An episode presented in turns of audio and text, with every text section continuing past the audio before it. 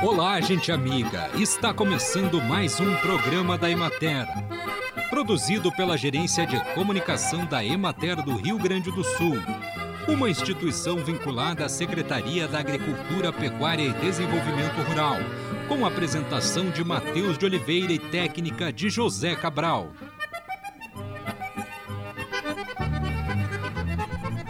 Com a chegada do verão, as mudanças fisiológicas que ocorrem no organismo devem ser ajustadas a uma alimentação especial. Nesta época, o metabolismo fica mais lento e, por este motivo, a quantidade calórica ingerida deve ser diminuída. Aumente o consumo de saladas de folhas verdes, legumes, assim como frutas e produtos integrais, que contêm fibras, pois são ótimas fontes de vitaminas, minerais e fibras e, ao mesmo tempo, leves. Prefira o sorvete sorvetes menos calóricos e mais refrescantes, como aqueles à base de água e polpa de frutas. Alimentos com leite, gordura e ovos na preparação necessitam de refrigeração, pois o calor aumenta a possibilidade de proliferação de bactérias que podem causar dor de cabeça, diarreia e vômitos. Nunca consuma estes alimentos em temperatura ambiente. O período crítico de prevenção à interferência de plantas daninhas na cultura da soja é variável, principalmente em razão do nível de infestação, das cultivares de soja e das práticas agrícolas dentro do sistema de cultivo. No entanto, em geral, esse período é compreendido entre os estágios V1 e V6. Nesse período, as plantas de soja devem se desenvolver sem interferência de plantas daninhas. O manejo integrado tem propiciado excelentes resultados.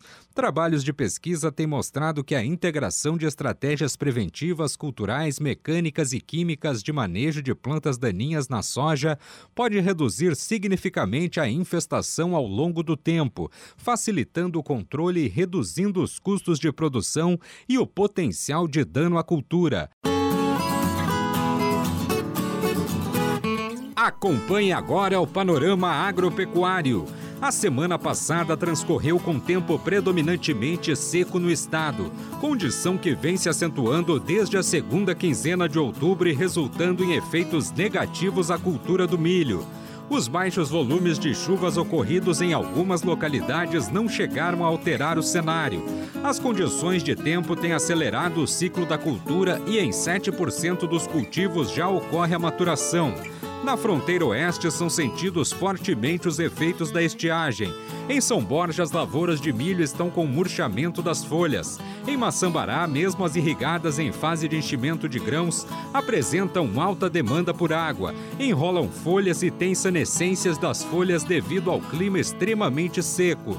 Em Itacurubi, produtores que cultivam para alto consumo sem crédito agrícola consideram perdida a produção de grãos e aproveitam a palha para forragear animais.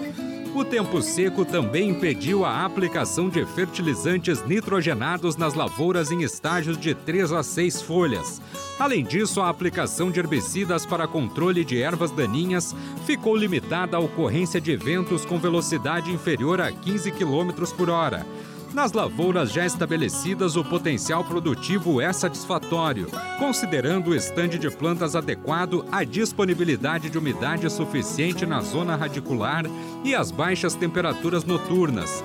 As lavouras de milho da serra apresentam perdas irreversíveis, pois as condições de tempo seco afetam as que se encontram em floração e formação de grãos, período crítico à falta de água já nas hortênsias e campos de cima da serra, a situação é um pouco mais tranquila, porque as chuvas são mais frequentes e volumosas, mantendo as lavouras com bom desenvolvimento na maioria das localidades.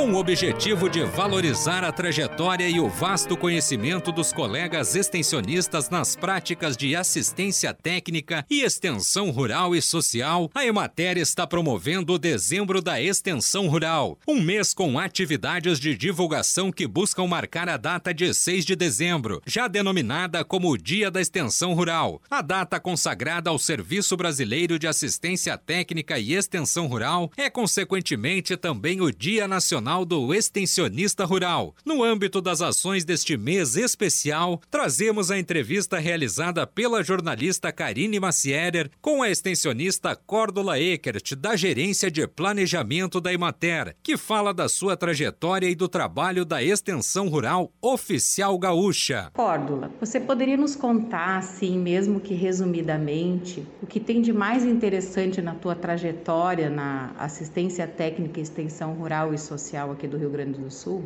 Eu sou engenheira agrônoma, mestrado em desenvolvimento rural e entrei na matéria em julho de 1990.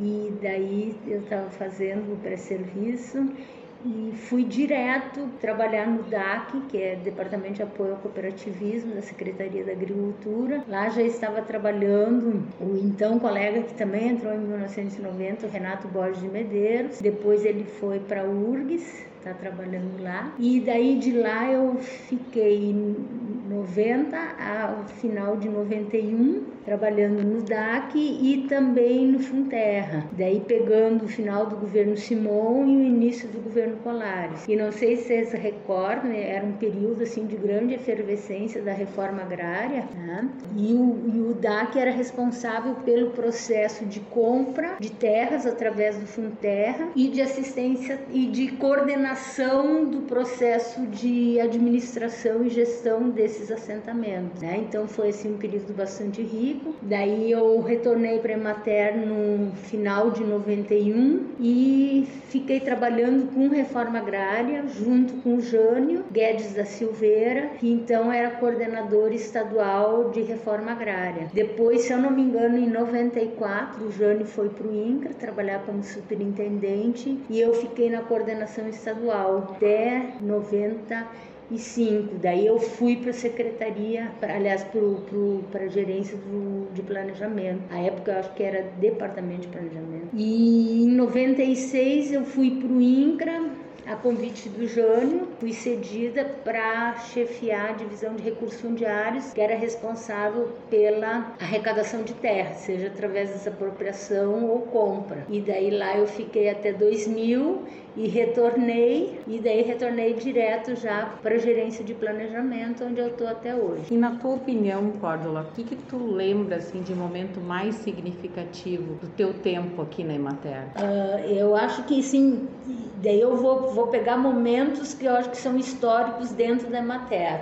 O primeiro é o repensar que aconteceu na década de 1980, né? Eu ainda não estava dentro, mas eu acho que foi um marco na discussão da política de ATER, porque significou todo uma fez, significou toda uma reflexão sobre um processo de ATER mais participativo, mais inclusivo, mais democrático. Né? E eu acho que realmente assim balançou com, metodologicamente com a proposta de execução de ATER. Daí um outro momento interessante foi a partir da década de 1990, quando a Emater começou a incorporar metodologias e processos mais participativos, né, em termos de ação de ATER e também começou a incorporar novos públicos, como por exemplo o da reforma agrária que aconteceu a partir de 1990. E paulatinamente foi incorporando essas metodologias participativas, né? E daí um outro momento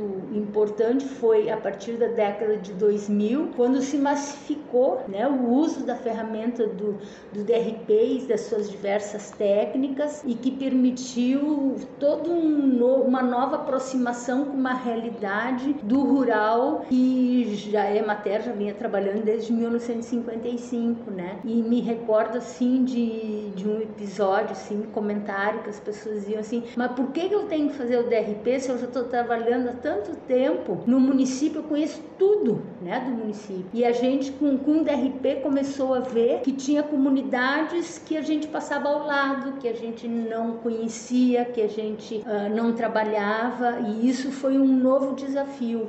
E daí eu acho que um outro momento importante é que a partir dessa data, especialmente a partir de 2010, novos públicos foram incorporados ao público da extensão rural. Daí, além dos assentamentos de reforma agrária, se começou a trabalhar com os povos e comunidades tradicionais, incluindo comunidades indígenas, comunidades quilombolas, pescadores tradicionais, e a partir de 2010, com um foco muito forte para públicos de extrema pobreza, né? Que são todos vários projetos uh, que foram executados, de, incluindo fomento, né? Para essas famílias de baixa renda, junto com um ATER específico para esse público. Em especial, então, nós tivemos a entrevista com a Córdula Eker, da Gerência de Planejamento, para o dezembro da extensão, né, o projeto que nós estamos chamando, de Porto Alegre, Karine Maciel.